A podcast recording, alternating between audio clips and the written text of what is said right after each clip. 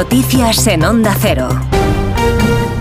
Buenas tardes. Novedades en el sumario del caso Coldo, en el que aparece ahora un nuevo investigado. Se trata de Rogelio Pujalte, al que se le habrían encontrado armas y que, según la Guardia Civil, tendría una relación de confianza con Coldo García y también con el exministro José Luis Ábalos. Vamos con los detalles, Eva Llamazares. A la carabina del calibre 44 marca Tiger, que poseía sin licencia el conseguidor Víctor de Aldama, se une otro investigado, Rogelio Pujalte Martínez, a quien en los registros se le han encontrado varios efectos considerados armas prohibidas. Se trata de una defensa eléctrica y una defensa extensible, armas que guardaba en su domicilio de La Raya, en Murcia, según un, oficio de la Guardia Civil de 2 de febrero que contiene el sumario del caso Coldo, al que ha tenido acceso Onda Cero.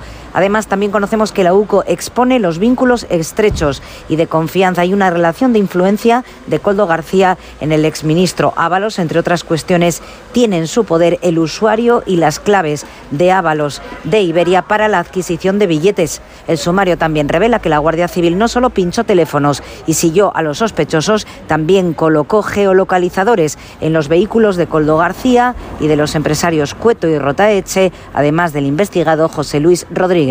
Un día más el, el escándalo del caso Coldo sigue centrando el debate político. La última en recibir reproches de la oposición por su esta presunta trama de corrupción ha sido la presidenta del Congreso, Francina Armengol, a la que el Partido Popular le exige explicaciones. Los populares quieren saber por qué Armengol tardó tres años en reclamar el dinero de las mascarillas que se contrataron supuestamente de manera fraudulenta con la empresa de la trama de Coldo y que eran defectuosas. Y el portavoz nacional, Borja Semper, le pide a Pedro Sánchez coherencia. El Partido Socialista debe pedirle a la señora Armengol lo que ya le exigió a Ábalos en su momento, la dimisión inmediata por conductas no ejemplares, por conductas supuestamente inaceptables y constitutivas también supuestamente de delito. Otra causa judicial es la de Tsunami Democratic tras la decisión del Tribunal Supremo de investigar a Puigdemont por un delito de terrorismo. Capítulo judicial a unos días de que el jueves que de la semana que viene termine la negociación de PSOE y Junts sobre la ley de amnistía. Hoy la vicepresidenta primera del Gobierno y ministra de Hacienda, María Jesús Montero, ha asegurado que la imputación por terrorismo del presidente de la Generalitat, Carles Puigdemont, por parte del Tribunal Supremo,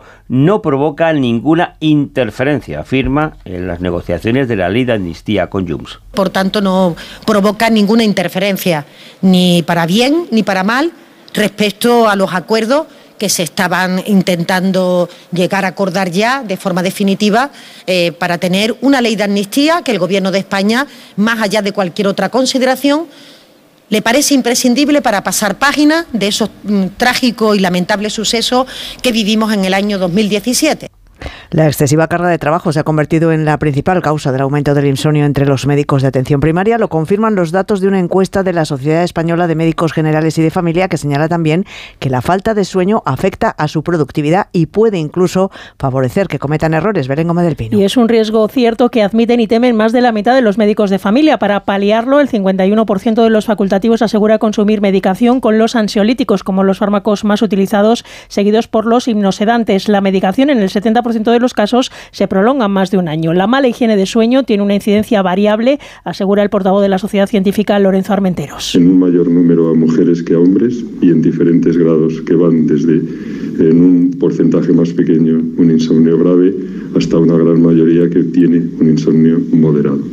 Tras las cifras del insomnio que padecen de forma moderada o grave el 37% de los facultativos, está el escaso reconocimiento profesional, el clima laboral o la situación en atención primaria. Hace ya dos años y medio de la erupción en la isla de La Palma y cientos de vecinos todavía no saben cuándo podrán recuperar su hogar. Muchos de ellos viven en caravanas y en containers. Los afectados por la erupción volcánica de Cubre Vieja denuncian que las ayudas no llegan a pesar de que el gobierno de Pedro Sánchez anunció un plan de 200 millones de euros para paliar la emergencia. Un centenar de viviendas modulares, especie de contenedores cobijan en su mayoría a personas de más edad y viven sin esperanza de recibir las prometidas ayudas y con la dificultad que temen sean olvidados. Este viernes, por cierto, un grupo de personas ha entregado en el Parlamento de Canarias la iniciativa legislativa popular de la primera ley de volcanes de Canarias, que ya ha conseguido más de 15.000 firmas. El texto recoge el objetivo, las singularidades que acarrea la reconstrucción y tiene como objetivo principal que todos los afectados puedan volver a instalarse en un inmueble residencial. Es todo por el momento. Volvemos con más noticias aquí en Onda Cero a las 6 de la tarde, a las 5 en Canarias.